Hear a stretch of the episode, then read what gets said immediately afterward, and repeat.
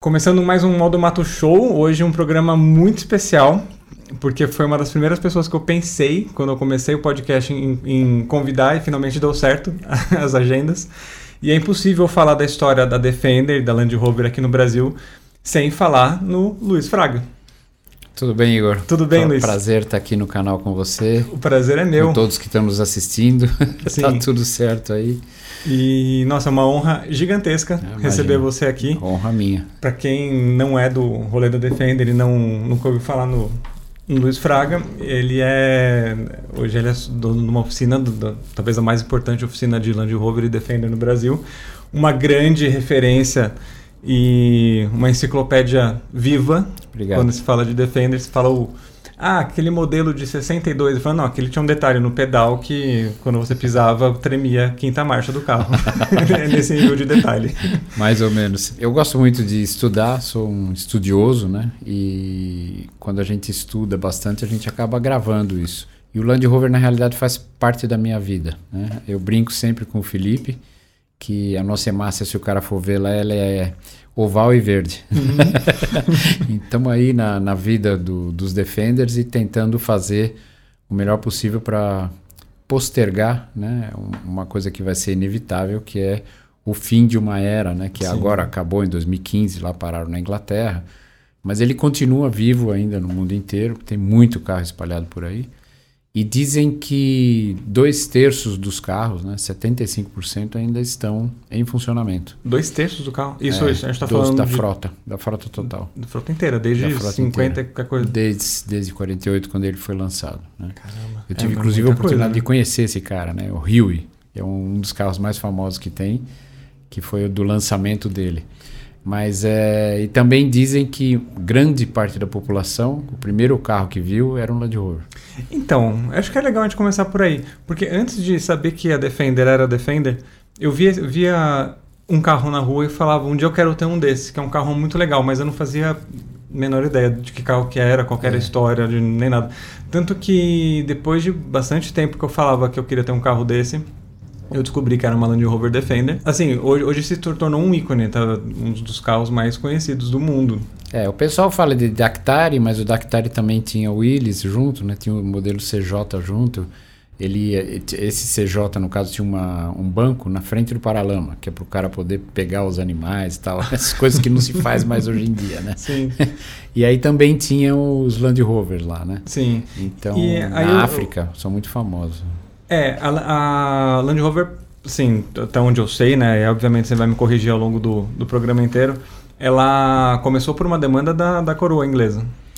Na realidade, não foi bem assim. É, o, tinha dois, duas pessoas icônicas dentro da Land Rover, que eram os irmãos Wilkes.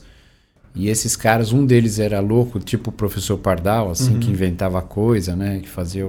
É, ele fez uma vez um cortador de grama é, robotizado, entre aspas. Então ele colocou um poste no meio do, da grama e enrolou uma corda. Então uhum. a corda enrolando, automaticamente ele ia ficando Sim. mais concêntrico e cortava toda a grama. Fez adaptação de tanque, fez um monte de coisa. E a Rover, que era a empresa onde eles trabalhavam, é uma empresa muito antiga, ela começou comecinho do século XIX aí, a fabricar triciclos e depois motorizou os triciclos. Essa história é bem legal de, de saber também. É, tem na internet. Isso é século XIX. É, 1890 e pico, quando tá. começaram, os, começaram a motorizar as motocicletas uhum. e tudo. E a Inglaterra era um, era um centro de tecnologia e de exploração. Tá. Então, uma das coisas que faz o Land Rover ser famoso na parte de exploração e nessa parte, parte de desbravar tudo, é esse ícone inglês, essa coisa inglesa que a gente tem de Isso. tipo Shackleton, né? Esse tipo grandes tipo de... exploradores. Exatamente, grandes exploradores, os caras que iam fazer é, pegavam malária, depois uhum. voltavam, eles, então eles voltavam, exato, né? Darwin, Sim. né? Aquele Sim. pessoal todo dessa dessa geração que teve essa sinergia com essa parte de exploração. E o Land Rover sempre foi usado para explorar coisas, né? Tem uma expedição famosa aí de um pessoal que fez até a parte do Oriente lá. Então ele saiu saiu da Inglaterra e foi até o Oriente com dois carros. No fim quebrou um voltou só um. Uhum. Eles fizeram de novo isso aqui agora, recente. Não sei se você chegou a ler sobre um Série 1 aí que fez a. Não vi. Não É. vi, mas quando eu tava falando com o Edu Brancalhon, que é da Pandora, Sei. é, ele comentou que muita, muito- muitos europeus, né, é, eles vão até... Eu lembro se é Indonésia ou até algum país ali, porque a, a maior distância... Singapura. Singapura? Singapura. Que é a maior distância que, que dá para percorrer chegar, de, né, por de- por terra, né? É. Sem, sem, sem gastar muita paleta de limpador, né? Porque quando faz a travessia. então, assim, é uma das maiores distâncias. Porque aqui na Europa, na, na América, tem um problema muito sério que chama Garwin, é o Darien Gap. E aí você não consegue passar na América Central. É, Que é onde tem ali na... na América Central, entre Honduras, naquela região ali, tem um Sei. gap ali, chama Darien Gap. A Land Rover fez uma, ali, es- né? é, a Land Rover fez uma expedição, passou de carro lá. Foi aquela Pan-Americana, não foi? Foi coisa uma quando lançou o Range Rover. Hum, tá. Tinha três ou quatro Range Rovers, de- perderam dois, um, um conseguiu passar e tinha um apoio grande dos, dos séries, né? Dos Land Rover série, o série 2A, se eu não me engano. Eu tenho uma foto minha do lado desse carro, que esse carro está no museu que eu visitei lá em Gaidon. né? E aí, na, na África principalmente, que é onde foram ah, feitas as colonizações, então tem essa história do, do, do Land Rover. Tem até um país africano que o dinheiro tem a fotografia do, do Ah, Land é? Rover. É, eu né? vou, vou dar uma procurada. Eu tenho uma nota dessa. na Eu tela tenho uma aqui, nota dessa na oficina. Depois você me fala. É, a, a história que eu conheci era que foi não por demanda diretamente da coroa, mas é que é espalhado no mundo inteiro justamente por conta das colônias, né? Não, os caras estavam quebrados. A Rover estava quebrada. Todo mundo estava quebrado no final da guerra. Então não tinha como você é, pegar dinheiro sem exportar. Uhum. né? Então é, a Inglaterra quebrou, todo mundo, todo mundo que estava na guerra quebrou. E aí eles começaram a fazer projetos para exportar, porque o que eles precisavam é divisa. Né? Então eles tinham muito avião, sucata de avião, e aí tem um alumínio com uma liga de silício e esse alumínio é duro, né? bem duro. E aí eles começaram a pegar a asa de Spitfire e transformar em paralama, paralama de Land Rover, né? Então o carro é um carro moldado com coisas que existiam na época que eles, eles não podiam importar e queriam exportar definitivamente muita coisa. Então eles usaram o diferencial do Rover, o motor do Rover, caixa de câmbio do Rover, usaram o sistema de 12 volts, que era uma coisa que é muito rara, que na época era tudo 6 volts, usaram 12 volts. É, o inglês tem uma característica, não sei se você sabe disso, que todos os carros usam o polo negativo ligado no chassi do carro. Hum. E o inglês era positivo. Ah, Só para ser do isso eu contra. não. É, ele, ele era positivo até. Uma vez eu fui num carro desse, eu fui ligar um rádio, puf, pegou fogo no rádio. né? Depois eu descobri por quê que tinha esse problema. É por causa da mão inglesa também, né? Que é tudo contrário, eles gostam de ser do contra. Gostam de ser do contra. Tem umas lendas sobre isso, né? Mas aí eles começaram a produzir o carro e geraram um protótipo em seis meses, né? Então tinha uma feira em Bruxelas, se eu não me engano, em Bruxelas, que eles precisavam estar com o carro pronto lá. Então fizeram o protótipo. Eram aquelas feiras internacionais de Isso, ciência e Isso, de não, coisa. motor. Ah, de, de, de, de, de carro, motores tá. já, já de carros. Carros e também vendia um monte de coisa, né? Tá. Junto com o carro, né? Então, locomotivas, esse tipo de coisa, tudo que era que tinha tração que não era animal, era vendido nessas feiras aí. E aí o primeiro protótipo que eles fizeram era num carro com direção central. Isso aí virou o graal da Land Rover. Ninguém sabe onde é que está esse carro chamado Center Steering. né? Existe foto disso, alguma coisa? Existe foto, mas o pessoal acha que é tudo fake. Entendi. E aí até fizeram, depois fizeram para comemorar os 70 anos, 80 anos e tal, fizeram um protótipo desse aí, mas é totalmente inviável, né? Porque Sim. você imagina, você senta no meio, a alavanca de câmbio está no meio da tua perna, Mas o é- acelerador para um lado, Aí tinha um banco de cada lado? um banco de cada lado. Era como se fosse um trator, Sim. né? Porque a ideia era fazer a mesma coisa que os americanos fizeram com o CJ. Os americanos eles eles é, civilizaram o CJ, né? Então o CJ americano do exército Uhum. O cara fi- ficou icônico, porque o cara conseguia andar com aquele carro no meio das da minas, terreno, né? e etc. Exato, e, e salvou muita gente, né? Então eles levavam o carro para casa. Punha no navio e os capitães, capitães e tal, o pessoal de alta patente, levava para os Estados Unidos. Uhum. E aí os americanos começaram a colocar implementos agrícolas no carro. Então ele era meio, o cara tinha dois carros, ele tinha o Jeep e ele tinha o trator. O trator andava 20 km por hora, o Jeep andava 60 por hora, uhum. era uma evolução enorme uhum. na época, né? E eu imagino também que justamente por ser para guerra, a eh, mecânica era totalmente simples, né? Sim. E fácil de, de mexer. É, uma... E além da mecânica simples, tem uma outra coisa que muito pouca gente sabe, mas que é, é fácil de intuir, que eu vou te falar agora, você vai intuir também, que é um motor fraco não quebra o resto.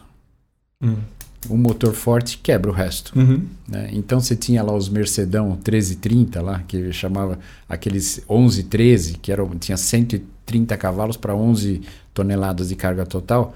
O carro não quebrava nunca. Só por quê? Porque não andava. Uhum. E aí você dobra, triplica a potência, só que os componentes mecânicos eles continuam no mesmo tamanho. Não dá para você dobrar um diferencial. O diferencial desse tamanho, você não pode dobrar ele, não tem como. Fica muito caro. Sim. Então aí isso só foi resolvido com a eletrônica. Porque na eletrônica, com aquele o advento do pedal que não é por cabo, ele é fly by wire, você acelera tudo, aí o motor fala para você: "Não, calma, você não quer acelerar tanto assim. Vai mais devagar um uhum. pouquinho". Ele controla. Né? Mas então, a gente está falando agora de década sim, de 90, só agora, 2000, só agora, só agora que diminui, diminui as quebras. Porque o Defender, por exemplo, o Defender antigo, série 1, ele tinha 48 cavalos. Né? O, os carros todos tinham nessa faixa, 48, 50 cavalos. 80 por hora nesse carro era na é descida com as portas abertas com a vento a favor, entendeu? Porque não dava. Eu viajei, o, a minha esposa estava grávida do Felipe, nós fomos fazer uma filmagem em Cabo Frio. Foram 16 horas de viagem.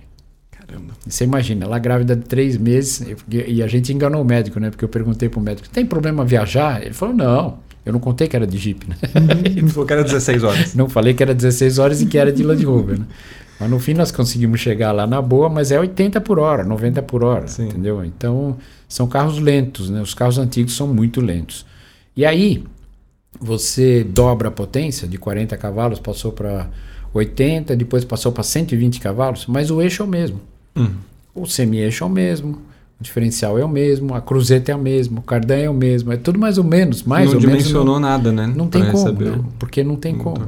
Não, não, não dá para fazer. Sim. O que a Land Rover fez de legal foi que quando lançou o Defender, que usa toda a parte mecânica do, do Range Rover 70, que em 1970, ele dividiu o torque em quatro rodas, colocou a transmissão integral.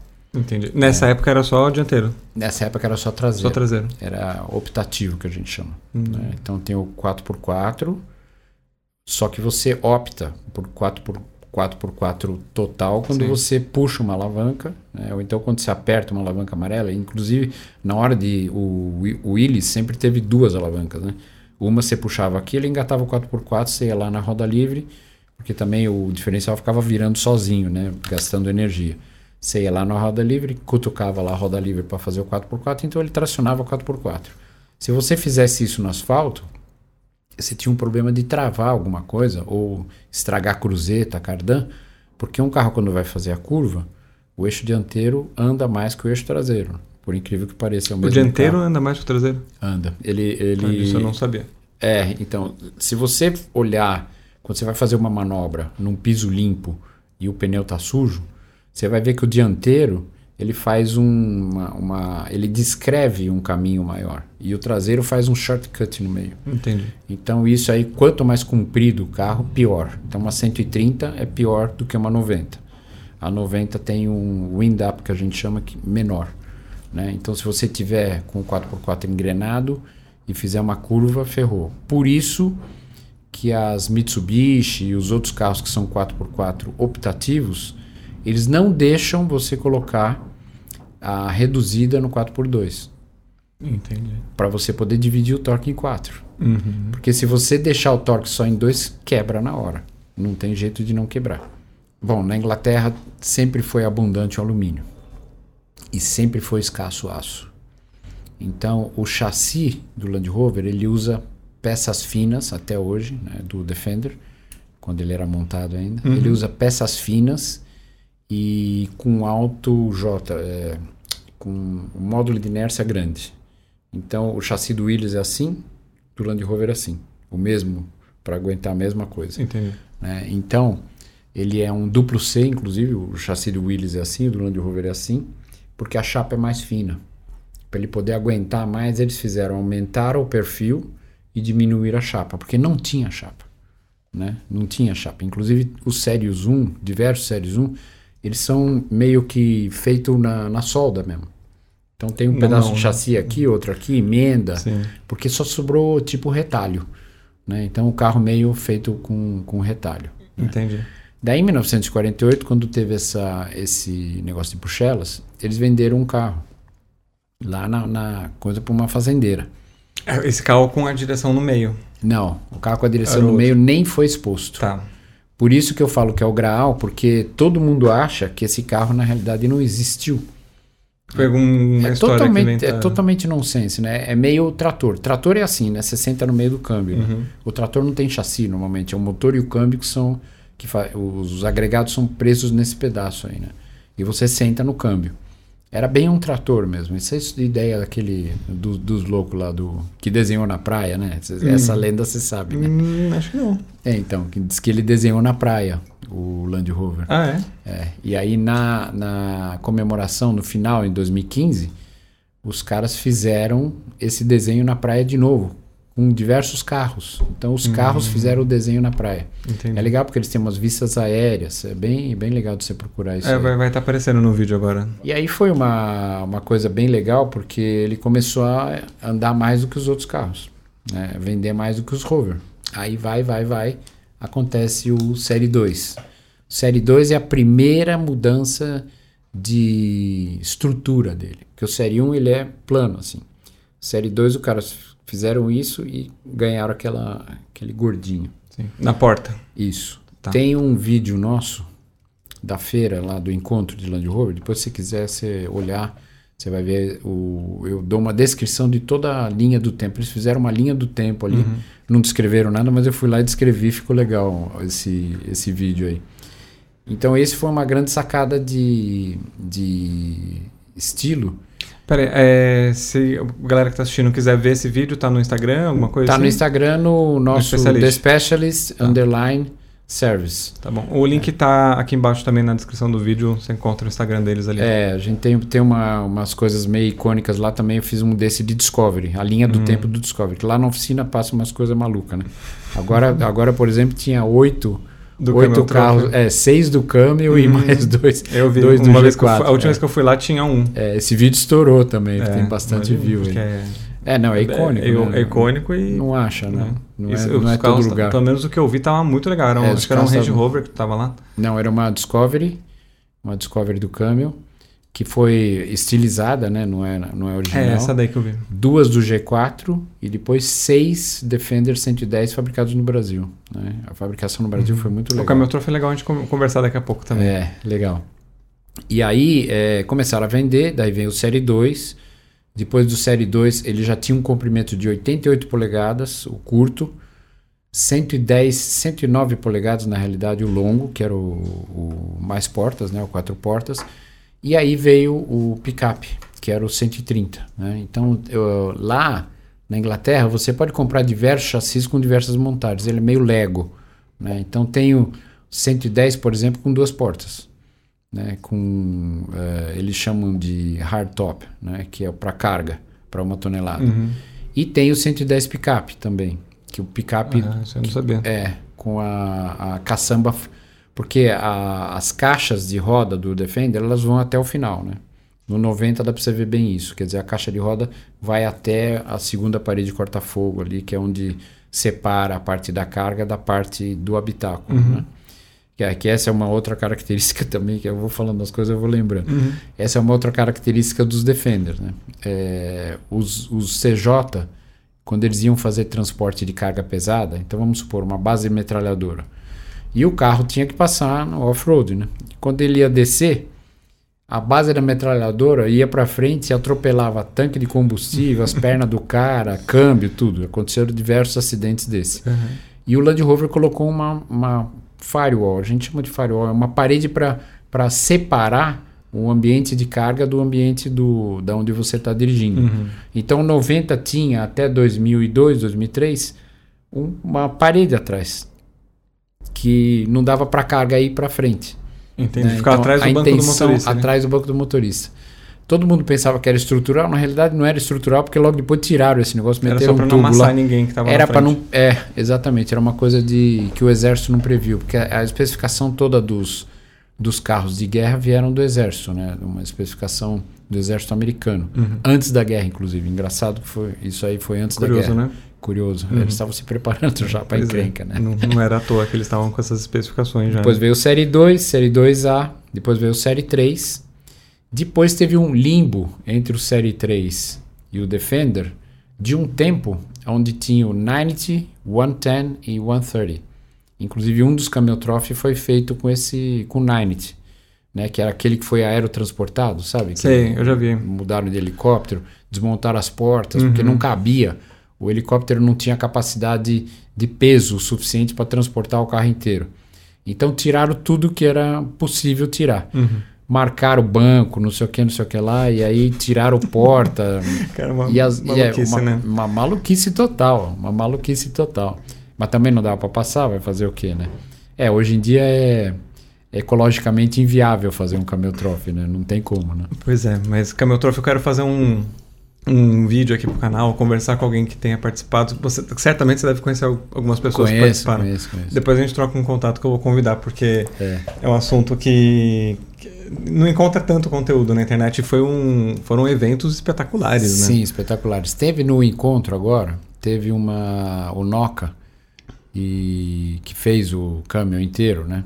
Ele não fez livro, nada, mas ele fez o caminho inteiro. E ele é muito acessível. É só, só falar que a gente. Legal. Nós conhecemos ele, a gente conversa com ele, sim. Bacana. Sem problema. E aí teve o um intervalo de, do 90, 110 e 130? É, daí surgiu o Discovery, no meio do caminho.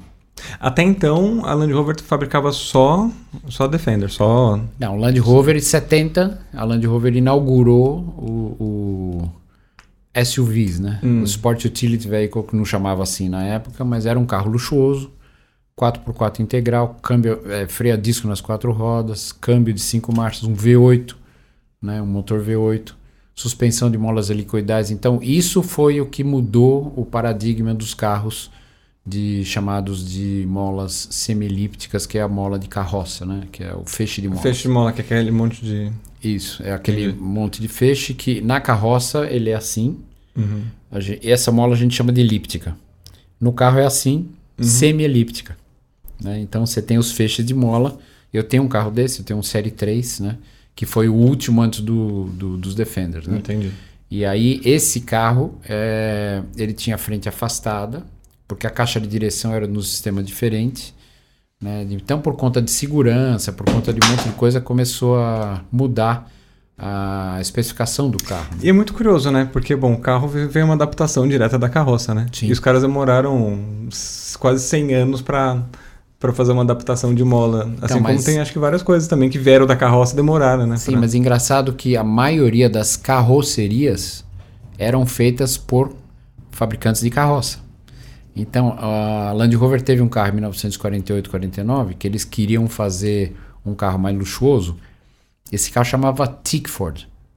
Tem alguns aqui no Brasil e um deles meu pai comprou e no fim ele acabou não, não conseguindo dar para minha irmã, que era para ser o carro da minha irmã. Uhum. Esse carro tinha sido capotado. Ele era muito parecido com a Rural Willis. E ele foi feito por encarroçador. Então a parte interna dele é de madeira, a, a caverna uhum. é de madeira e chapeado de alumínio. Olha. Né? Então é, é, muito louco. Os carros ingleses, muitos carros ingleses são de madeira chapeadas. Né? E aí o, o pessoal da carroça herdou esse, pessoal, esse uhum. negócio da suspensão, herdou da carroça mesmo. Né? Um eixo rígido e tudo é tudo mais ou menos da carroça. Da carroça. E a engenharia foi evoluindo. Né? Então aí começaram a pensar em velocidades maiores. Não dava para ser uma, um curso muito grande de suspensão. Né? Então foi evoluindo, foi diminuindo, foi deixando mais leve. Os motores também foram ficando mais fortes. Né? A única coisa que não foi muito mais forte, que não conseguiu aumentar muito de, de para aumentar o torque, foram os eixos. Né? Então os eixos eles não têm, tem uma limitação de tamanho nos eixos. Né? E isso a gente está em qual década mais ou menos? 70? 70. Então de 70 até mais ou menos 89 por aí, a Land Rover era de uma empresa chamada British Leyland, que é uma estatização das empresas fabricantes de, de veículos na Inglaterra. Tá. Então a British Leyland era um grupo muito grande que ela tinha Rover, ela tinha Land Rover, tinha Mini, tinha Austin, tinha muitos e muitos carros ingleses eram faziam parte desse conglomerado. A, o governo inglês decidiu privatizar essas empresas. E uma das empresas que se interessou em comprar a Rover, o grupo Rover, Land Rover e Mini, foi a British Aerospace. Era uma empresa que fabrica aviões, né? até hoje fabrica aviões. Então você pode ver na Discovery, é, nas primeiras que saíram, as primeiras que vieram aqui foi em 91, 92. Eu tive o prazer de dirigir umas bastante esse carro. Eles têm muitas coisas de avião, então tem tipo porta-revista com elástico, sabe? Um uhum. negócio parecido de, de avião que mesmo. Legal. É, é muito louco. Então tem sacola atrás do banco, né? Então Sim. isso aí não tinha antigamente, isso aí foi, foi gerando, né? É, a Land Rover lançando, lançando moda na parte do design. Que né? legal. Inclusive um dos carros que eu, que eu licenciei quando eu estava na concessionária apareceu na oficina. Nós fizemos um vídeo com ele também. Tá aí também. Depois eu no mando Instagram. Legal. eu mando o link no Instagram. É. É um negócio muito louco, porque o cheiro do carro é igual. o carro mudou, foram, uhum. pô, sei lá, 30 anos, né? 20 Sim. anos. E aí é, andei no carro com a Thaís, a Thaís foi filmando, e ela falou: Nossa, pai, tô sentindo o cheiro do carro quando ela uhum. tinha né, 8, 8 anos de idade. Legal. Né? A Thaís é sua filha também que trabalha Thaís, minha filha, que trabalha Nossa. comigo, que é responsável por, pela parte de RP, né? Uhum. Nosso Instagram, a web, tudo ela Legal. que faz a nossa parte de comunicação. Quando lançou a Discovery, precisava chamar o Land Rover de alguma coisa diferente, né? Porque se iam ter dois carros no mesmo segmento. Antes só tinha um e o outro segmento, que era do Range Rover, já estava nomeado. Então decidiram o nome Defender.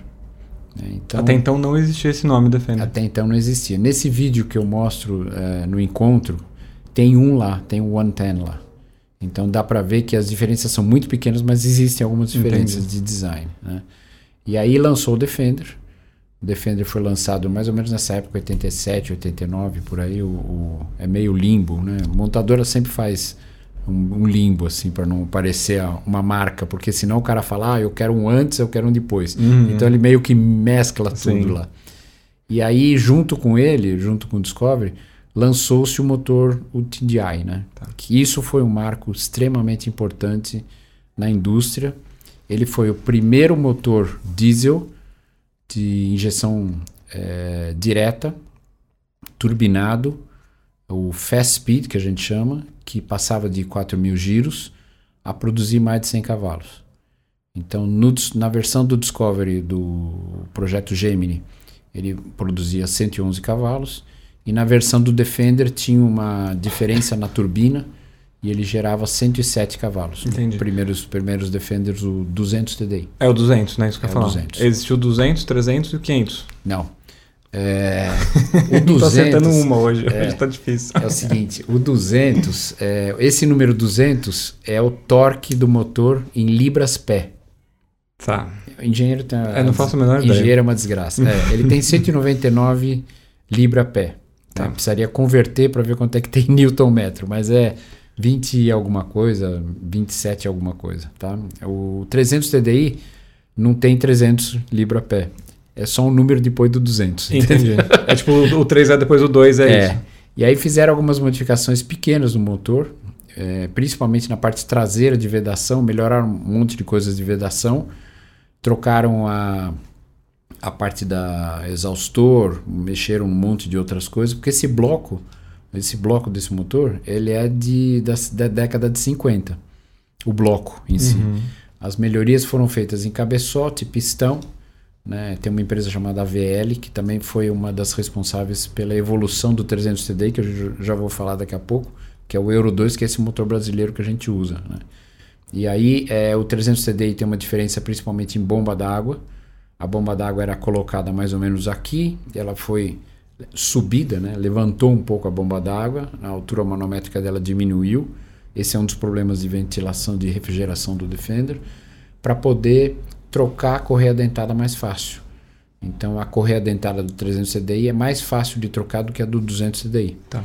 apesar que a correia do 200 CDI não quebra nunca. E a do 300 CDI tem um histórico de quebra por conta de um problema que aconteceu no meio do desenvolvimento do motor aí. Mas então esse motor ficou que muito... é o problema que acaba pegando na que acaba corroendo ela ali na igual co- aconteceu no meu? A correia dentada? É. Não, a correia dentada do 300 TDI, no início do desenvolvimento, ela tinha um, um nível de estiramento muito grande. Então você esticava muito a correia. E tinha um problema que a correia do 200 CDI, ela tem uma polia eh, intermediária dela, que é a polia que toca, a tratora, ela não tem umas abas. E a do 300 TDI tinha uma aba.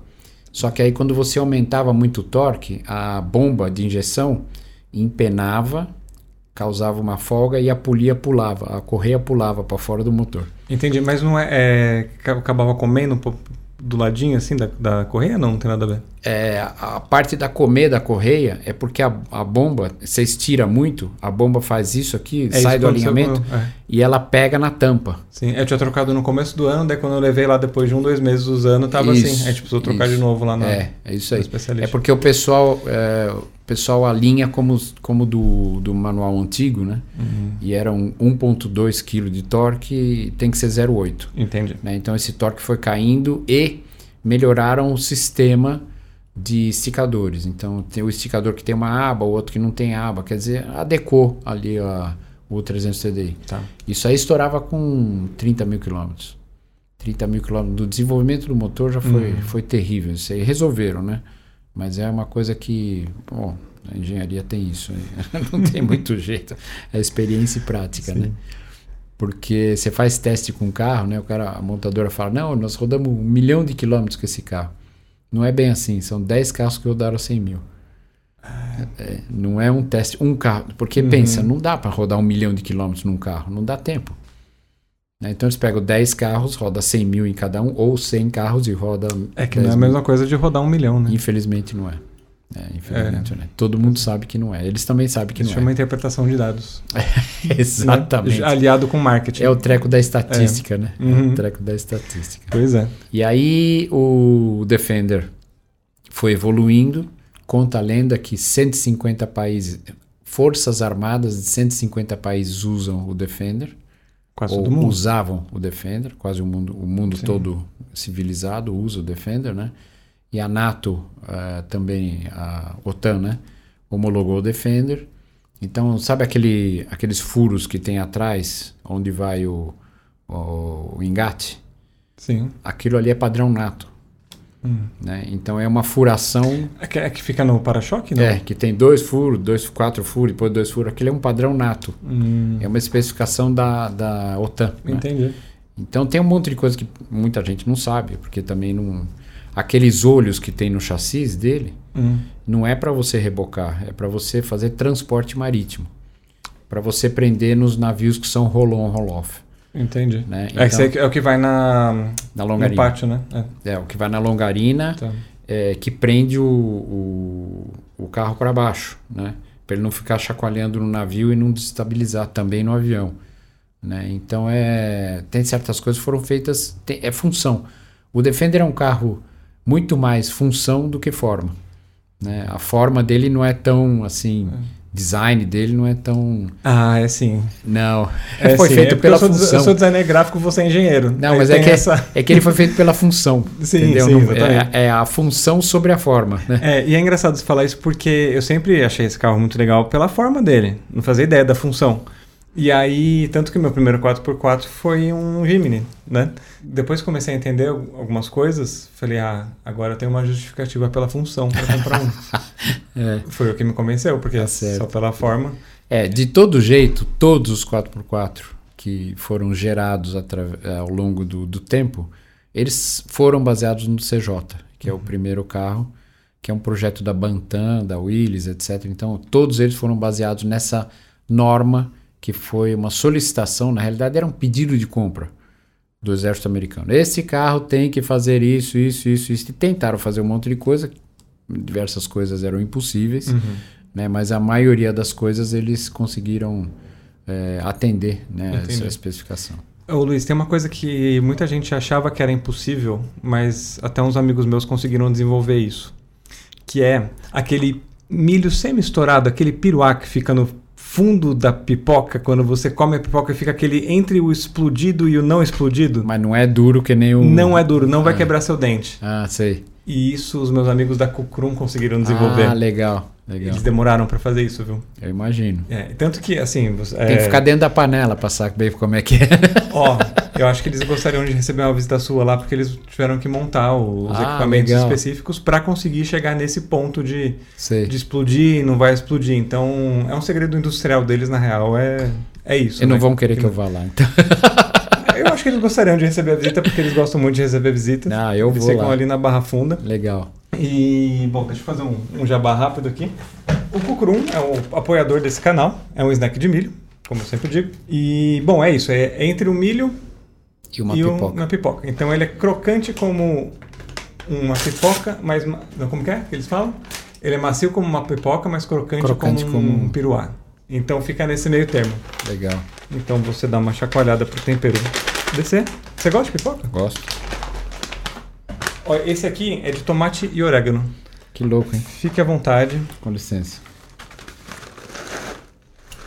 E o modo mato Vai. tem. Já já pego, obrigado. E o modo mato, inclusive, tem um cupom de desconto de 30% de desconto. Modo mato. Que louco. é, mais, é mais duro do que a pipoca, mas não é tão duro que te incomode. Isso, exatamente. É uma experiência. Muito bom. E o gosto também é muito bom. Eles têm agora os sabores de tomate orégano, tem de pesto manjericão, de limão com pimenta e um doce com, com cacau e. cacau e caramelo, cacau e açúcar mascavo. Eu não, não me lembro agora exatamente o que, que era, mas é maravilhoso. Esse outro Esse é muito esse gostoso. É muito bom. Sigam Cucrum no Instagram e as compras podem ser feitas pelo site cucurum.com.br e aí vocês podem usar o código de desconto do Modo Mato, que você tem 30% de desconto. Beleza? Valeu, Caio, valeu, João, pela parceria e tamo junto. Vou comprar. Gostei. Bom, voltando então. Então, o 300 TDI, ele tem um nível de emissão que hoje em dia, a montadora hoje em dia tem três prioridades principais. É que nem a cozinha francesa, né? Uhum. Você sabe a cozinha francesa, as três prioridades da cozinha francesa? Manteiga. Manteiga, manteiga, manteiga. Tá. A montadora é emissão, emissão, emissão. Sim. Né? Então, tudo que ela faz tem que estar de acordo com o meio ambiente. E quem, quem manda nisso é uma comissão europeia, que a gente até chama de euro, né? São os standards. Aqui no Brasil, qual que tá, tá em qual? É Euro 5? A gente, tá teoricamente, está indo por Euro, Euro 6 agora. Está indo ainda. Mas vai demorar um pouco, mas chama de P7, L6. Uhum. Eles têm um nome diferente. Na Europa está na Euro 6, já Euro 7, o que que tá Que eu saiba, está terminando de implantar a Euro 6. Tá. Eu estou meio por fora dessa parte de emissão, me, mexendo, estou me dedicando um pouco mais com negócio de carro elétrico. Ah, é? é, vou fazer um curso nos Estados Unidos, depois é um, para um outro papo esse Sim. aí. Bom, é, o 300 TDI é o que a gente chama de Euro Zero, quer dizer, especificação muito low profile. Por isso que ele fumaça mais. Na hora que você dá a partida, ele fumaça mais um pouco, solta você aquela erra fumaça. o pé ali, ele fumaça. Outro dia um motoboy me xingou. É. Que eu tava na curva, errei a marcha ali, daí o cara passou oh, do meu oh. lado xingando pra caramba. Imagino. O capacete era branco, ficou preto, né? É, quando você não tá enxergando ninguém no retrovisor, é porque seu carro tá desregulado, né? Mas, é, brincadeiras à parte, o negócio de emissão é um negócio muito sério, né? Uhum. E o diesel, na realidade, ele é muito menos poluente do que o motor ciclo Otto. A desgraça do diesel é que a poluição que ele faz aparece. É visível. É, os outros são. Mas isso é por conta dos gases que de, de, emissão. Não, é por conta do excesso de material particulado, que a gente chama. A fumaça a gente chama de material particulado. Tá. Soot em inglês. S-O-O-T.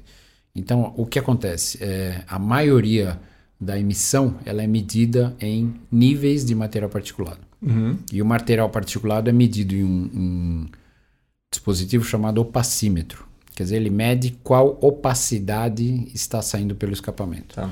Então, quando na época da controlar, que tinha aquele controle de emissão e etc., que os caras fizeram, é, inclusive até fizeram um pouco errado lá, depois corrigiram, a Controlar estava usando um sistema que é para ser feito em laboratório e ele estava usando na, na vida real. Então tinha que ter temperatura controlada de 25 graus. Se você fosse lá 35, você ia ser reprovado. tinha que escolher dia frio. Sim. E como que a Defender passava em qualquer desses testes, né? Porque não passava. Não passava? Não, não passava. Essa época foi o bem. O que, que acontecia com, com, com, os carros nessa época? Que o carro não passava e aí? Tem dois, tem dois jeitos que você pode fazer. Você trambica, tá. entre aspas, vai lá, fecha a bomba. A gente não faz isso, né? Mas fecha a bomba, faz e depois abre a bomba de novo. Entendi. Mas aí na, na, na, o pessoal da CETESB, quando eles vêm na, no dia a dia, eles pegam isso, né? E outra coisa que a gente fez foi que nós começamos a trazer um dispositivo chamado DPF, que é Diesel Particulate Filter eu fui para a Alemanha, desenvolvi esse, esse sistema. Foi um sistema bem legal, funcionou bem, bem. Acho que nós trouxemos uns 80 ou 100 desses aí. E todo mundo que tem esse opacímetro consegue passar, esse DPF consegue passar. Entendi. E isso é vendido no Brasil ainda hoje não? Não, não, não, não trouxe mais. Porque a, se você para de, de, fiscalizar e para de multar, uhum. some, né? Uh, a parte de emissão, ela é movida a, a multa. multa. Né? Então, não é indústria de multas, mas ela é movida a multa. Se você não multa, não tem jeito. Só pela consciência dificilmente vai Exatamente. mudar alguma coisa. É que nem a Petrobras. A Petrobras ficou 12 anos para poder implantar o S10. Então, a maior emissão é o, a, chuva ácida, que era o enxofre que causava. Sim. E o enxofre vinha da Petrobras, que não tem jeito. Você, uhum. você vai tirar o petróleo da terra, ele vem com enxofre. Né? Que é, aquilo é matéria orgânica, né? E daí, é, o 300 TDI, na Europa, ele parou de ser produzido em 99. Só que uma empresa brasileira chamada Maxion, que era do grupo IOSP, comprou os direitos de produzir esse motor no Brasil. Isso foi mais ou menos em 94, 95. Eu estava na, na, concessionária ainda, antes de eu sair. Eu saí em março de 95, isso aconteceu final de 93, final de 94, começo de 95. E eu participei um pouco dessa, dessa, desse desenvolvimento junto à IOSP. E eles conseguiram um feito assim muito raro, que é vender um motor para Mercedes. Né? Então aqueles, é, aquelas piruinhas da Mercedes, a Sprinter, uhum. ela usava um motor fabricado pela International com tecnologia da Land Rover. Entendi. Né? Depois esse, processo, esse projeto inteiro tinha que evoluir para poder fazer o Defender no Brasil. E aí foi feito um estudo por um conhecido meu, colega engenheiro também, eu, é, nós trocamos bastante ideias hoje, até hoje.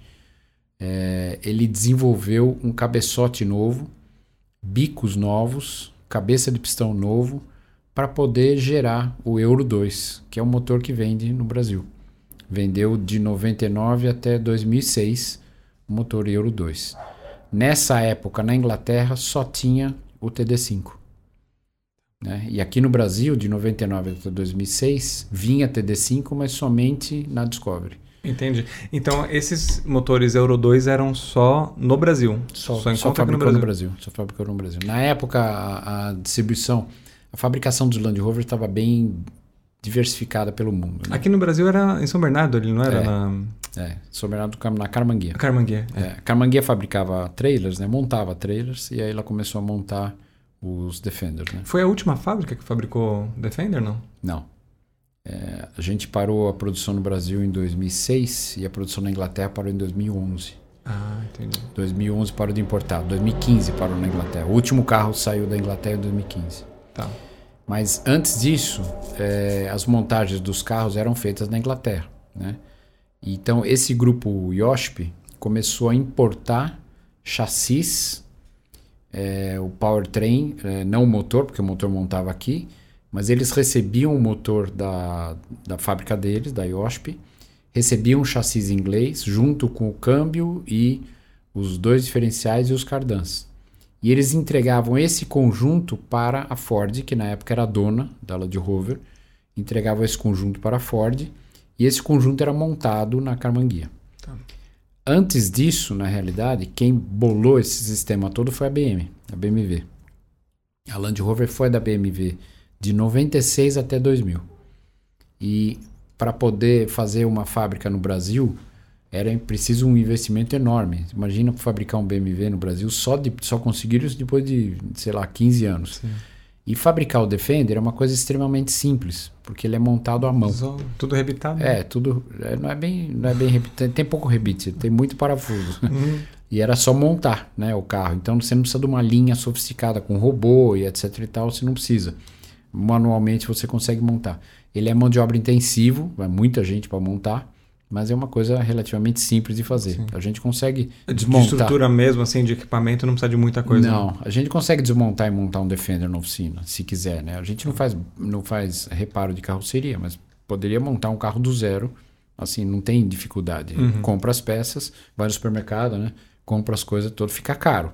Mas você vai no supermercado lá, compra as coisas todas, são 20 mil itens, enfia tudo num lugar só, aperta tudo e ele sai funcionando, né?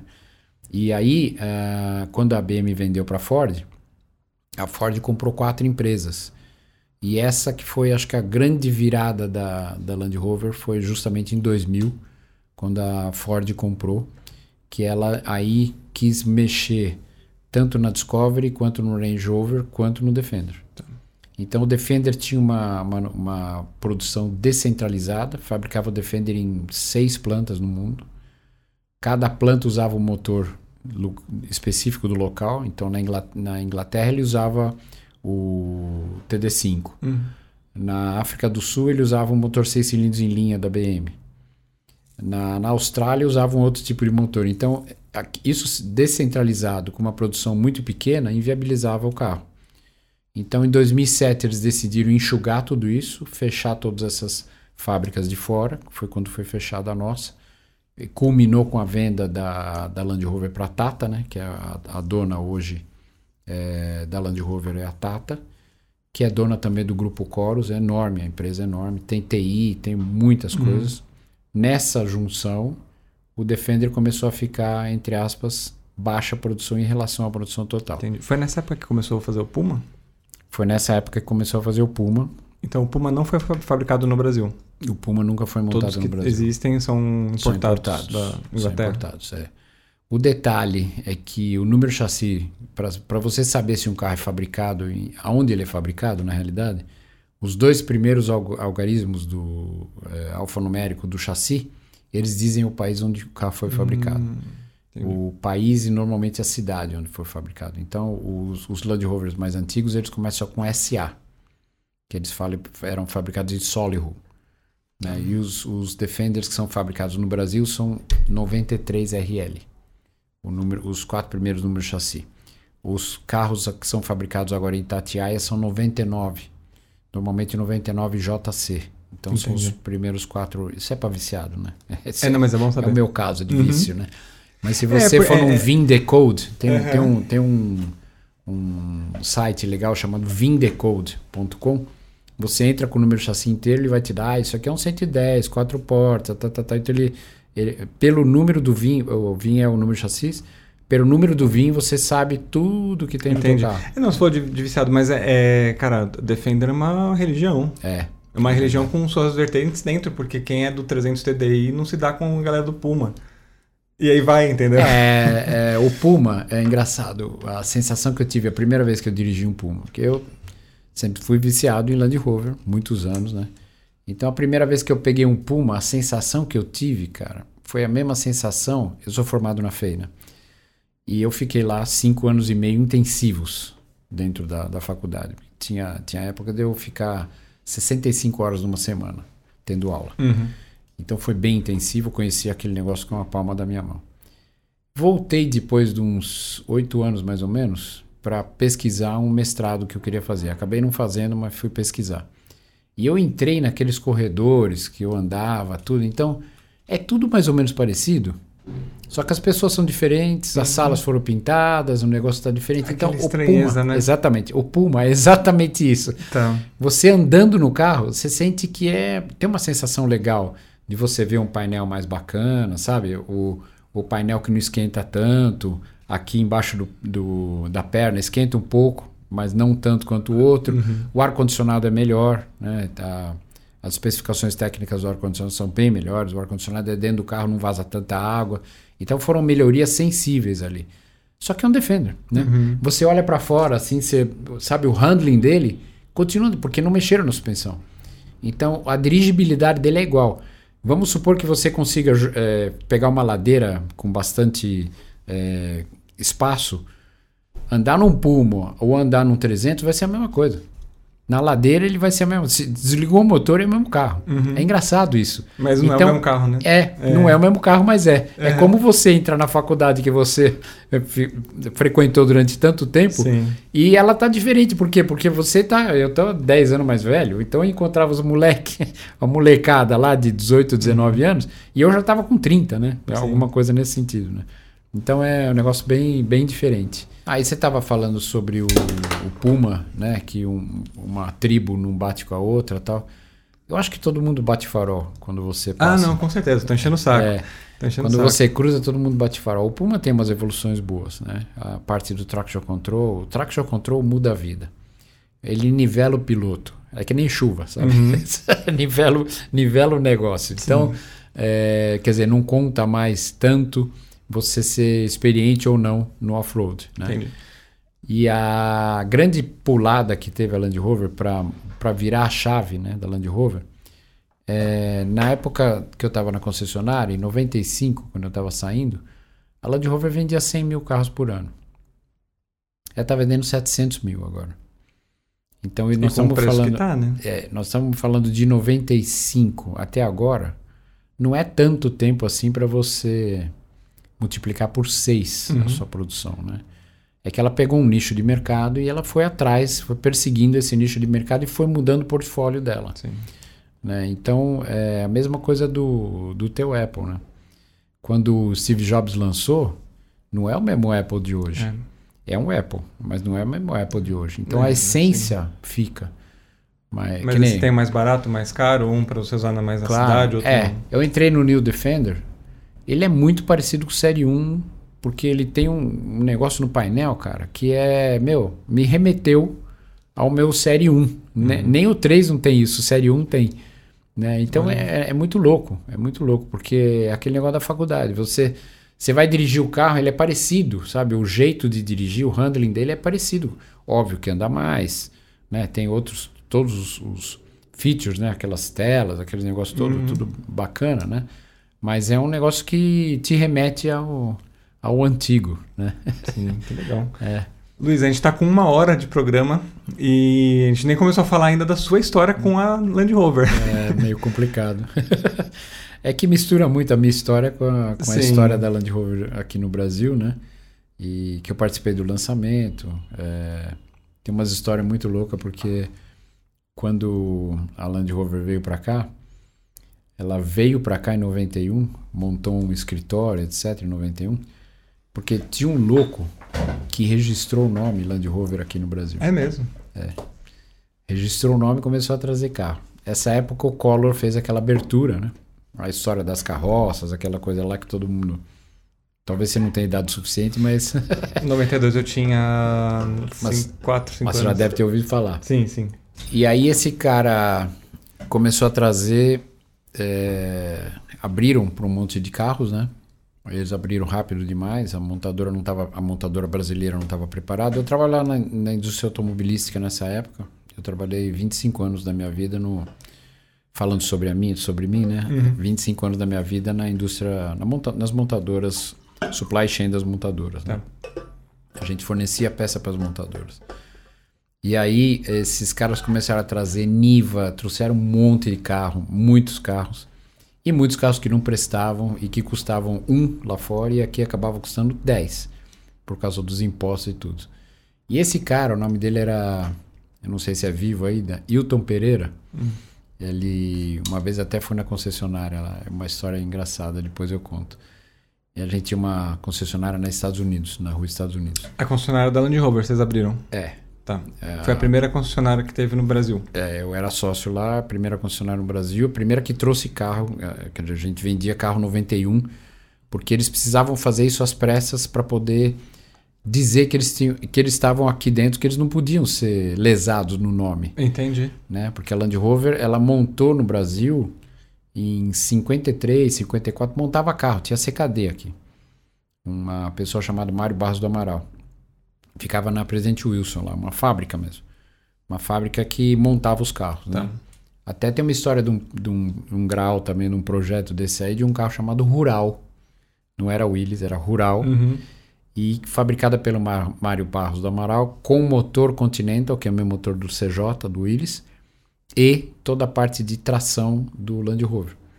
Né? Ele fez um boneco lá e isso aí deixou os ingleses meio, né, É, imagina. meio pisiroca da vida, porque ele, ele ia meio que burlar os ingleses, né? E aí essa, essa entre aspas, autorização de importar cessou, né? Principalmente por causa do problema do milagre brasileiro, teve outros problemas, eh, não é problema, característica brasileira de que os veículos tinham que ser nacionais 100%, Uhum. etc, para fomentar a indústria brasileira, né?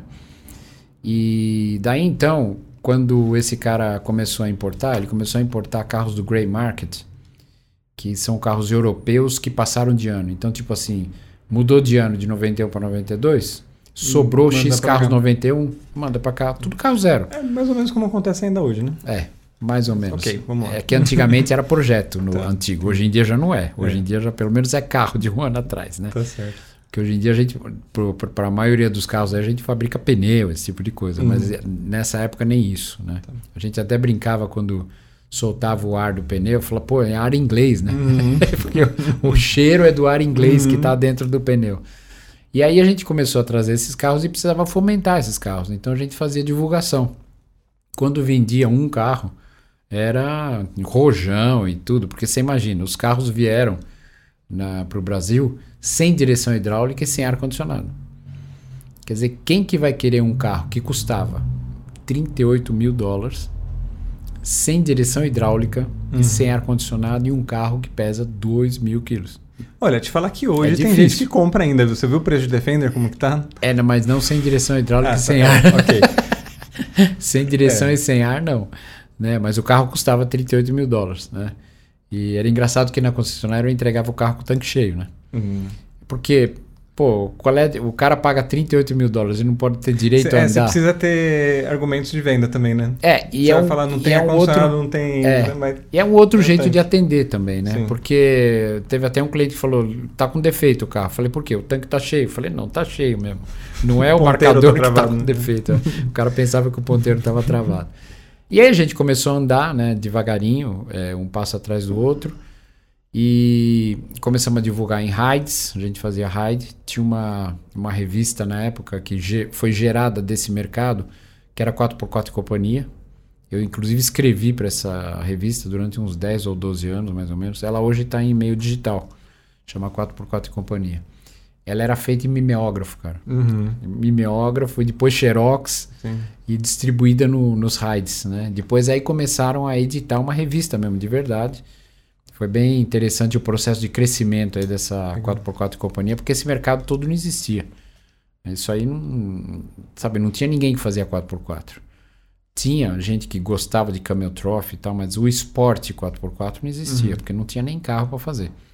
Os Willys eram muito poucos e estavam em condições já, né, de degradação da fábrica, então não dava muito Não tinha certo. o Gurgel, que era 4x4, não? O Gurgel nunca foi 4x4. Nu- Nunca teve nenhum não, modelo. O Gurgel nunca teve nenhum carro 4x4. Mas ele tinha alguns modelos que pareciam um jipinho, não tinha? Os modelos, o X12 era parecido com o acho que Jeepinho. era, porque eu acho né? que meu pai tinha um desse quando eu era bem criança. Então, era, era um carro que andava. Olha, em, quando eu tinha 18, eu fiz parte de um grupo, chamava Grufos.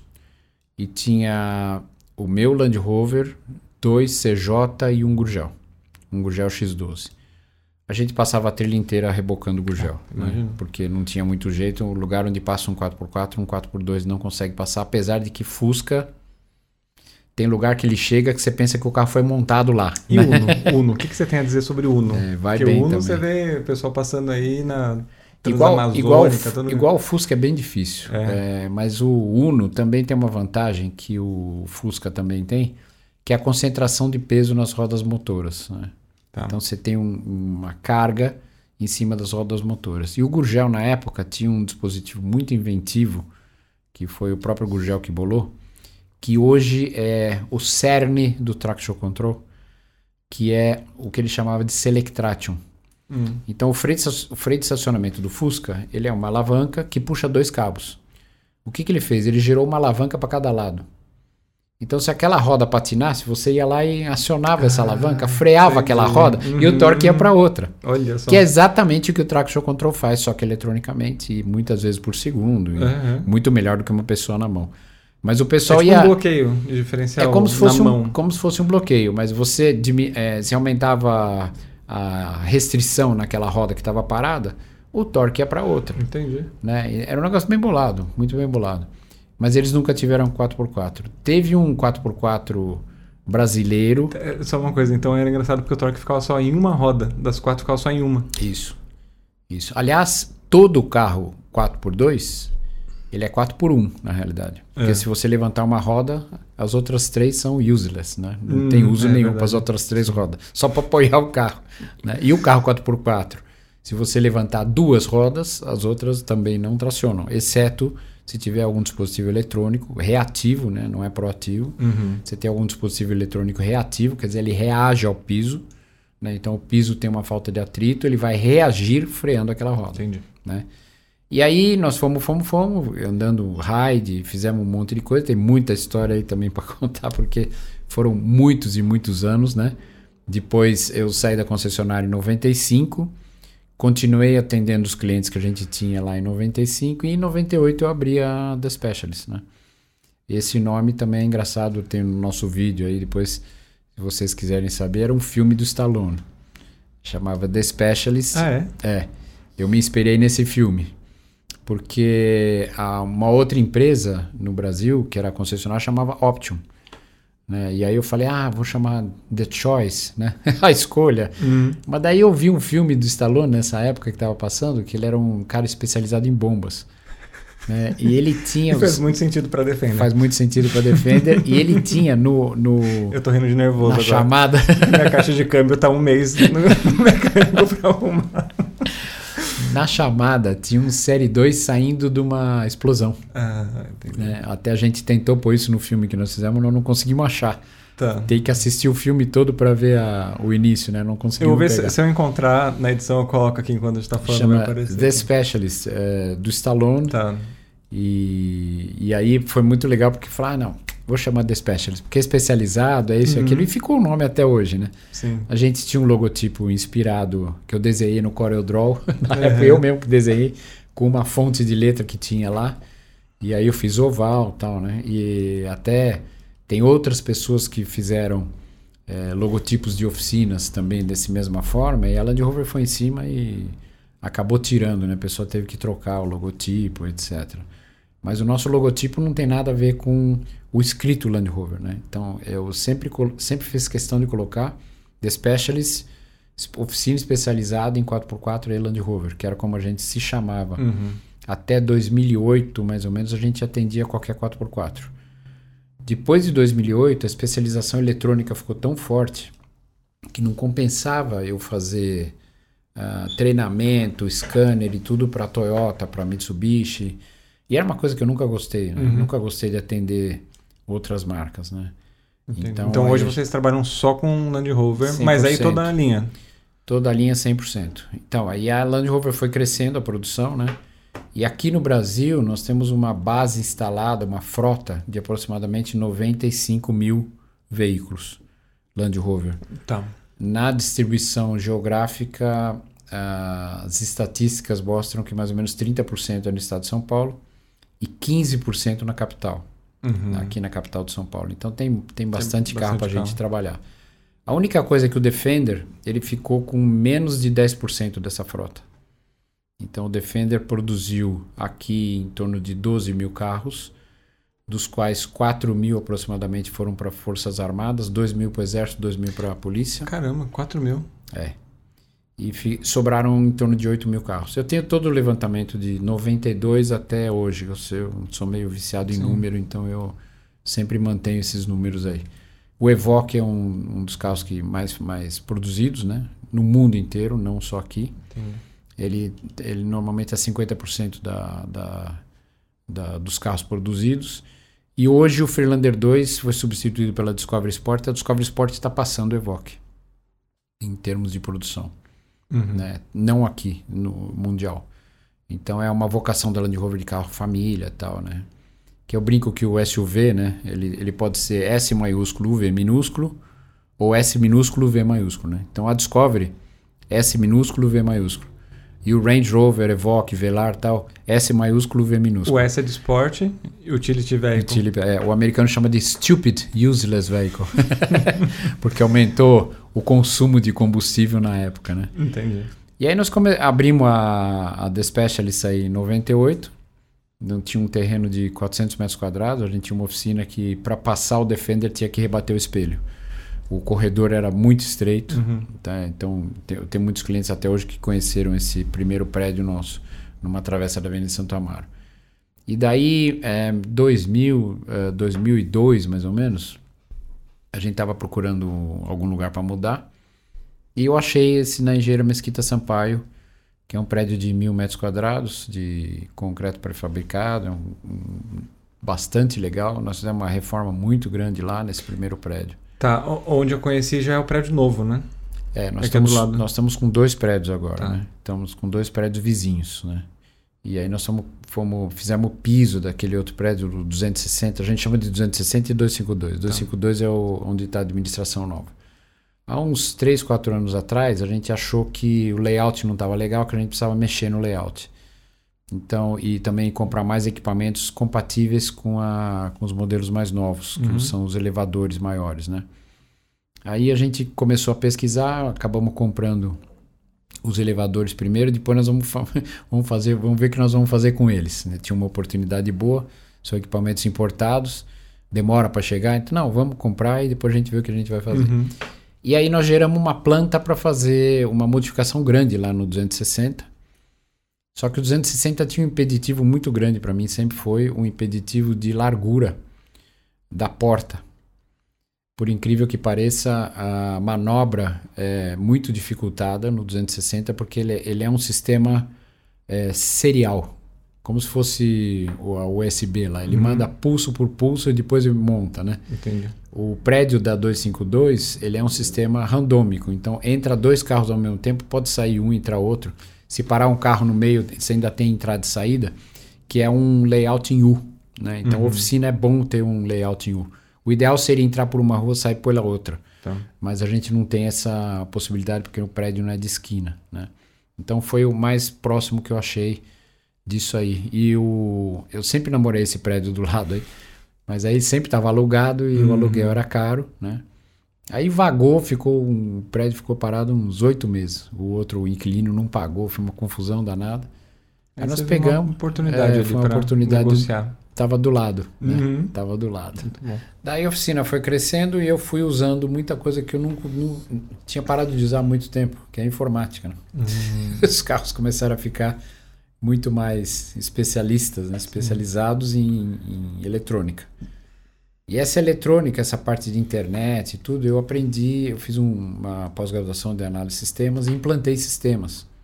E os sistemas que eu implantava, a maioria deles eram conexão de equipamento com computador. É, o que a gente chamava de antigamente de programador lógico controlável, os PLCs. Então eu fazia um sistema de aquisição de dados nos PLCs gerava quadros sinóticos, etc., na, na, na, tela do computador, que era o Windows 3.1. Você também não deve nem ter não. conhecido. É, é muito antigo. É muito antigo. Foi logo que veio o mouse. Tá. Né? Porque antes era tudo tela verde, você Só trabalhava em DOS. Você, é, você, não tinha é, parte gráfica, né? Essa interface gráfica com clientes é que fez o boom dos micros, né? Uhum. E daí eu gerei máquinas de teste para equipamentos de de eclusa, pontes, viadutos, que eu trabalhava com engenharia mesmo nessa época. Essa empresa que fornecia equipamentos de borracha para as montadoras, é, a indústria automotiva é assim, né? Tipo assim, vem greve para a produção. Uhum. Volta a greve, sobe o pico de você não ter como atender. Ah, vem greve de novo, para, fica zero. Então a produção vai de zero até 200% da tua produtividade de um dia para o outro. Entendi. E aí a gente queria um negócio mais estável, começamos a atacar a parte da construção civil. Tá. É, tudo isso indo e voltando de, de série 1 lá para lá. Daí quando, quando abriu a, a, quando eu abri a concessionária, eu continuei trabalhando nessas outras empresas como consultor, que não podia tirar meus funcionários dessas outras empresas para assim de repente, né? Tinha que avisar. Até mais ou menos 98, 99, mais ou menos 99 eu continuei trabalhando como consultor no tá. período da manhã e como mecânico no período da tarde. Entendi. E daí que quando começou a chegar os carros eletrônicos, o primeiro, o primeiro scanner que a gente comprou em, da Inglaterra direto foi em 2002. Então ninguém tinha scanner ainda de paralelo, a gente tinha um scanner já que era feito por engenharia reversa. Então era o scanner da, da Land Rover, só que por engenharia reversa. Quer dizer, ele fazia tudo que o outro scanner fazia. Entendi. É. Aí nós trocamos por um outro em 2008, também dessa mesma marca, que chama Autologic, que nós temos até hoje essa marca, essa, esse equipamento. O primeiro equipamento que eu comprei foi o número 113 deles. Né? Uhum. Então hoje, hoje essa empresa Autologic foi comprada por outras empresas. Ela está num, num, conglomerado de, de, empresas de scanner porque essa parte de informática no carro ela explodiu. É, hoje, hoje você não consegue mexer em um carro sem conectar ele em alguma coisa, né? Na, na, realidade, na realidade o, o, grande problema é que são PLCs, né? São, são unidades dedicadas com softwares dedicados a fazer determinada coisa. Né? Então, se você não sabe o que, que ele vai fazer, se não, não tem informação técnica, uhum. não tem diagrama, não tem como é que é o formato do conector, aonde vai o fio. São 4 km de fio no mínimo para cada carro. 4 km. É, e, e, sabe que assim foi um dos motivos de eu ter optado pela Defender desse ano, esse modelo, é, acho que foi justamente por ele não ter essa parte, né? É, sem essa parte eletrônica, a montadora não consegue atingir a emissão. Não consegue atingir a emissão, o carro não vai ter airbag. Aliás, você sabe por que, que Defender não tem airbag? Não? Porque a Defender a segurança é negativa, né? você sai dela, eu saio da minha, eu ralo a panturrilha no, no é, Rock Slider ali já é verdade. a pele. É, eu li um, um, adesivo outro dia, no airbags, we die like men.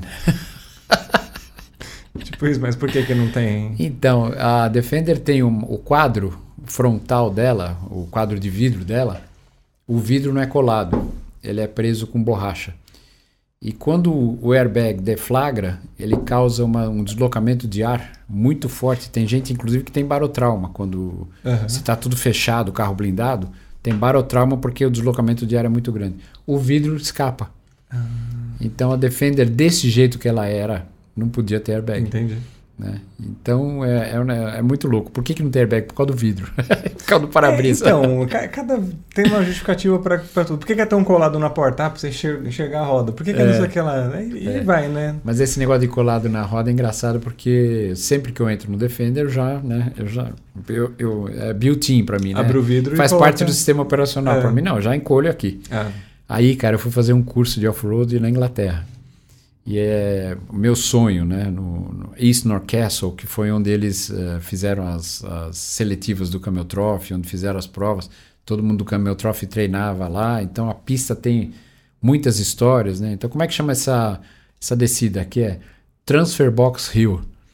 Por quê? Porque quebrou a caixa de transferência de um carro aqui embaixo, ninguém conseguia rebocar para cima. É um negócio, é, um, é assim e assim, sabe? Uhum. Quebrou a caixa de transferência aqui, precisava de 10 caras para rebocar. Tá então merda. é um negócio que tem muita história, né, do Wisner. E eu sentei no Defender. Eu sento aqui normalmente, né? Eu sentei aqui, né? do outro lado. Uhum. E o off-road, ele é muito engraçado porque é importante você saber onde estão as rodas. Né? Então, a grande sacada Sim. do off-road é você ver duas rodas aqui, duas rodas ali, estão tão por ali. Aonde a roda vai passar? Então, esse cara, eu já, já sabia disso, mas esse cara, ele começou o curso assim, vamos andar a pé.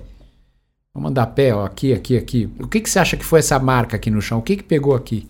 Uma marca assim no chão.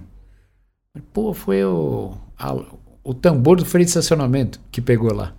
Porque ele tem um, um vinco, né? O tambor. E ele fez uma marca assim no chão, parecia uma uhum. cobra andando, sabe? Uhum. E aí você vai aprendendo. Eu entrei na, na, do lado certo, né? Que é o right hand side, né? Sim. Só que aí eu comecei a bater o cotovelo, bater o cotovelo. Aí que eu entendi por que, que os caras reclamam do cotovelo. Porque para mim, eu já entrava e já estou encolhido ali no cotovelo. Uhum. E é bem mais fácil também os pedais, fica tudo na cara do gol, né? Sim. Tudo bonitinho ali. A única coisa ruim é trocar de marcha com a esquerda, cara. É então, né? a, a parte do bloqueio, né? Que Uhum. também é ao contrário. Então, você bloqueia pro lado do, do motorista, né? E eu sempre queria bloquear pro lado do passageiro, porque é o meu built-in, né? Sim. E aí, mas foi muito interessante, porque é uma experiência única, né? Fazer off-road com direção na mão inglesa era uma experiência bem legal. É, imagino. Que eu tirei isso e foi em 2008. né? A oficina me proporcionou essas, essas histórias aí. Sim.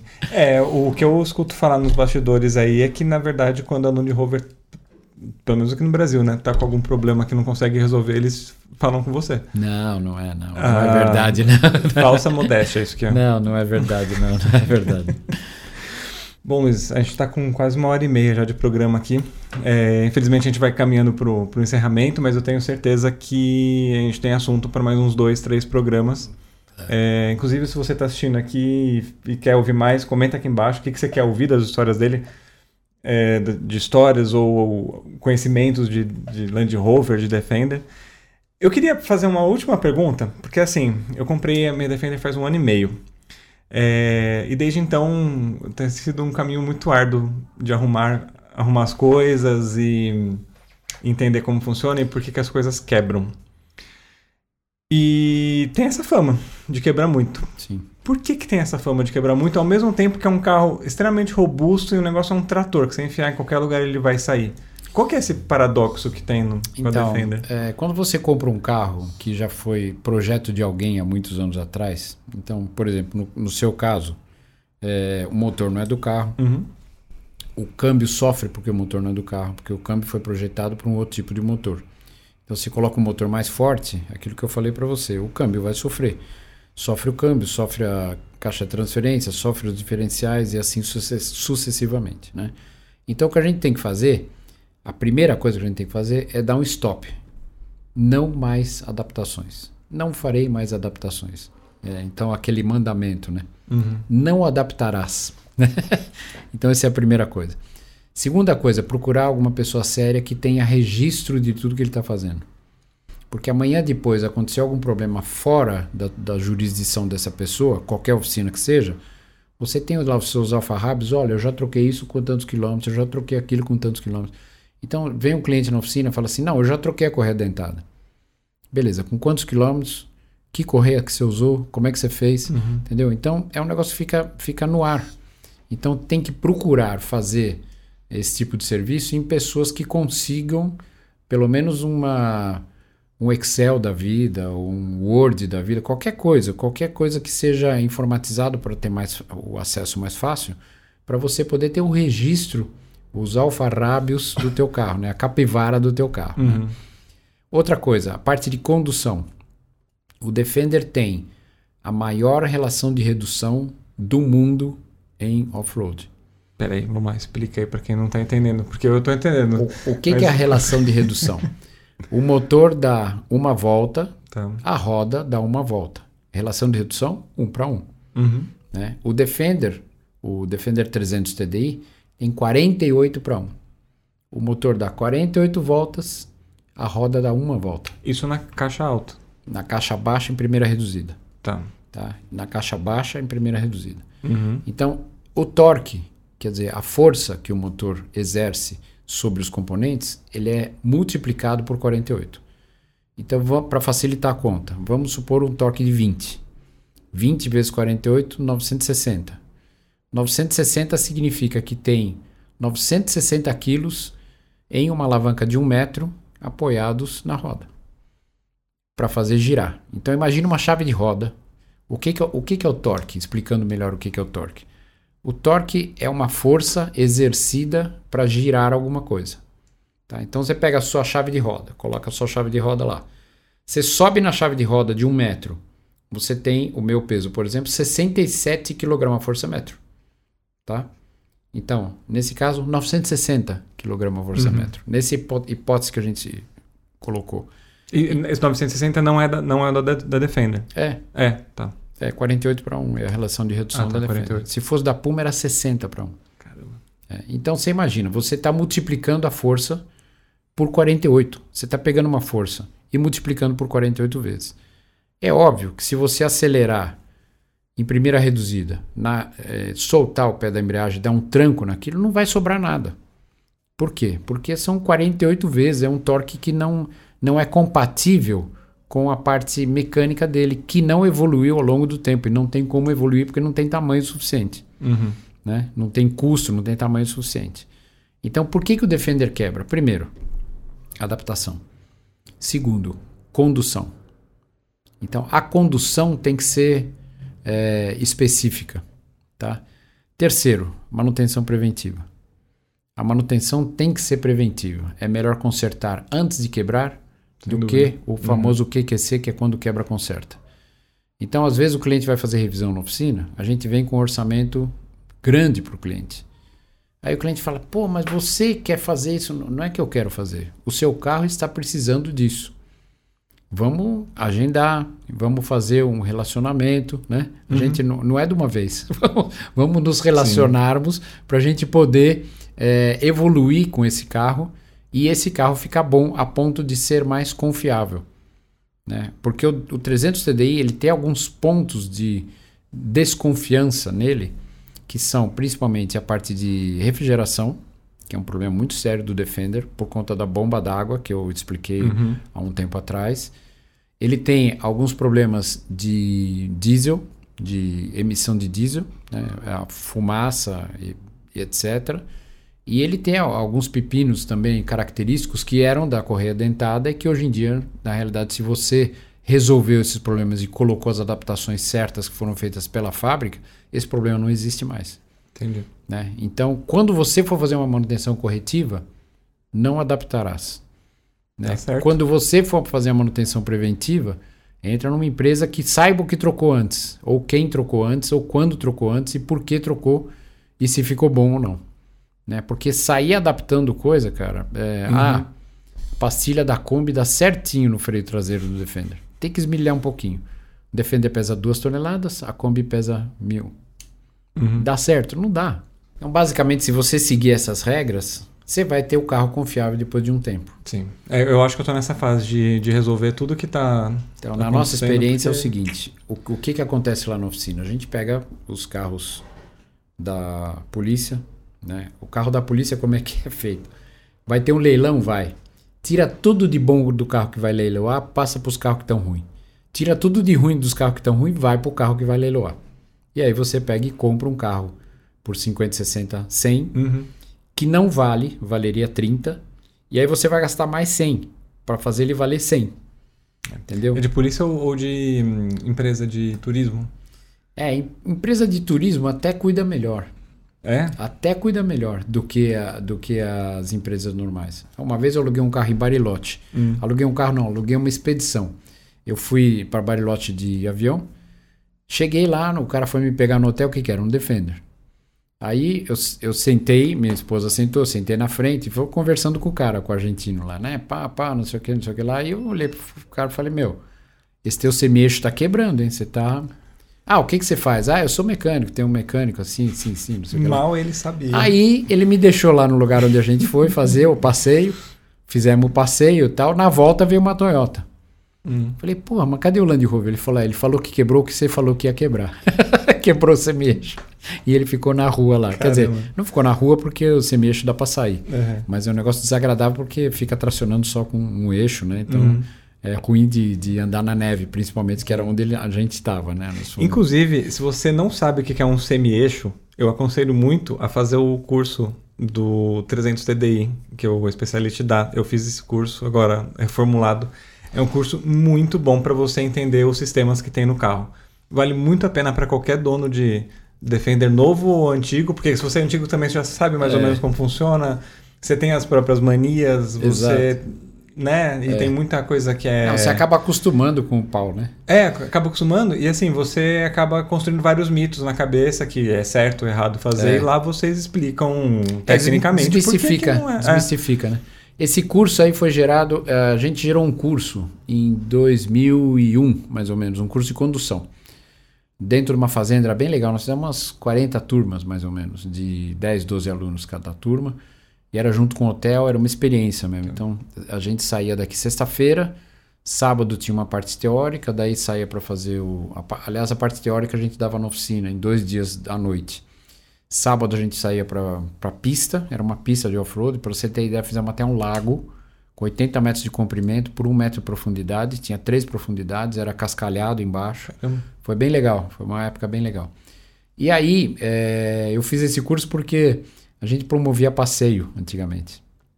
E chegava nos passeios dava vergonha, né? Porque segunda-feira a oficina tava lotada de carro, tudo batido, amassado. Porque os caras não sabiam dirigir, uhum. né? Aí falou, vamos ensinar a dirigir, Era uma vamos. época que vocês não tinham muito cliente, né? Que vocês É. falavam, vamos passar, É. arrebentava o carro e tudo Va- mundo. vamos aprender a dirigir. Uhum. Aí eles aprenderam a dirigir no curso, né? Essas 400 pessoas, sei lá, que fizeram o curso.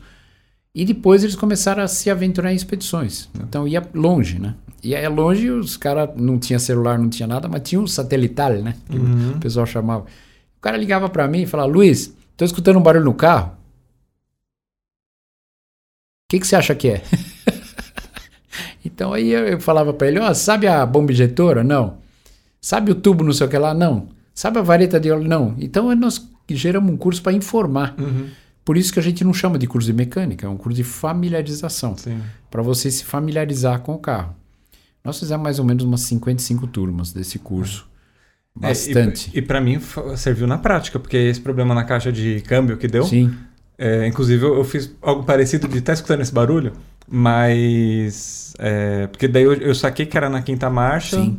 Sim. Imaginei que tipo, não teria problema de ir na quarta, daí eu quis mais confirmar ali para ver se conseguia chegar de volta a São Paulo, né? É, foi legal porque serviu para você. Teve um outro aluno que postou um negócio também que, ah, eu já fiz uma regulagem, não sei o que lá, salvei, não sei o que lá. Então é legal. E aí, o, o grande, a grande virada desse curso foi que o Felipe é publicitário Uhum. e a Thaís é RP, né? Eles são Sim. formados em, um em publicidade e outro em RP. E eles geraram uma, um sistema que eu nunca imaginei, porque para engenheiro é um negócio meio complicado a gente explicar uma coisa que para nós é built-in. Já está no meu sistema operacional. Eu não, eu não consigo. Sabe, mas por que, que você tem dúvida disso? Isso não, tem, não, não tem como ter dúvida, mas tem. E aí a gente gerou esse sistema que a gente chama de 3S, né? Que é o, o pulo do gato aí no negócio. Dá para ensinar até mecânico. Mecânico aprende com isso. Né? Se gerar um manual 3S, mecânico aprende O com isso. 3S o que, que é? Eu sei, mas o que, que é? É sintoma, sistema e solução. Entendi. né? então é, o- é- a base é o- do curso. a né? grande sacada deles. E a apresentação também, não sei se você viu, Uhum. eu sou suspeito para falar, né? Porque são meias crias, né? Mas é, eu, eu achei a apresentação muito legal, a parte didática ali. É, não, se, se eu que sou de comunicação entendi, acho que é assim, é, é o fundo do poço. ali pra fundo cima qualquer poço, um para entende. isso. para Então, se alguém quiser mais informações, tem no Instagram também. Tem, no tem no. Instagram, tem uma sessão só sobre cursos lá e Uhum. a gente está fazendo turmas. E essa turma agora nós vamos ter uma turma no sábado. Eu não sei quando vai passar isso aqui, mas no dia 23 tem uma turma. Acho que vai ser um pouquinho depois. É. E aí vai ter outra turma no começo de agosto, né? 300 TDI. Nós já estamos terminando o- o- a apresentação para o Puma. Tá. Né? Então o Puma vai ter uma, uma apresentação específica dele, porque Uhum. muda motor, muda câmbio, né? Então tem uma apresentação Muda- específica. Muda o, a galera que tem também, então. tá certo. Luiz, obrigado. Imagina, por- obrigado por, você. por esse papo, foi muito bom. Desculpa o tempo aí, né? Porque Não, a gente vai imagina. falando, vai gastando. É... Eu acho que eu devo ter tomado um litro de água, porque o que eu Não, A falei. gente tá com uma hora e quarenta aqui no, no- de total, vai uma hora e meia mais ou menos de, de gravação. Eu tenho certeza que a gente poderia continuar esse papo aqui. É. Mas é, também é legal porque daí num segundo encontro a gente consegue falar de outros assuntos, tem outras histórias também. E é isso aí. Obrigado por ter, à ter disposição. vindo aqui. E bom, se você gostou desse papo, você pode se inscrever aqui no canal, curtir esse vídeo e mandar no grupo de WhatsApp é, do pessoal da Defender, que tem. Eu acho que eu tô pelo menos em uns cinco grupos de Defender. Então, se cada um mandar em um grupo, vai abranger a sua É, América eu- inteira. Eu assim, não né? consigo acompanhar grupos. É, Senão eu fico louco aqui. É muita o. Felipe que acompanha bastante grupo ali. E tem muita discussão que é meio, entre aspas, inócua pra gente, né? Então é, É. meio, meio complicado. É. Por que, que a Land Rover não fez o. Por que, que a Land Rover parou o Defender? Uhum. não, não leva a nada, mas tem, um, tem uns mon, monte de, Ah, tem um monte de, de trend teorias, aí né? no esquema. É, É. é isso aí, verdade. Bom, gente, obrigado. Até semana que vem. Obrigado. para vocês todos que tiveram coragem de assistir a essa uma hora e meia de papo aí. Valeu, gente. Até mais. Valeu, valeu. Até mais. Tchau, tchau.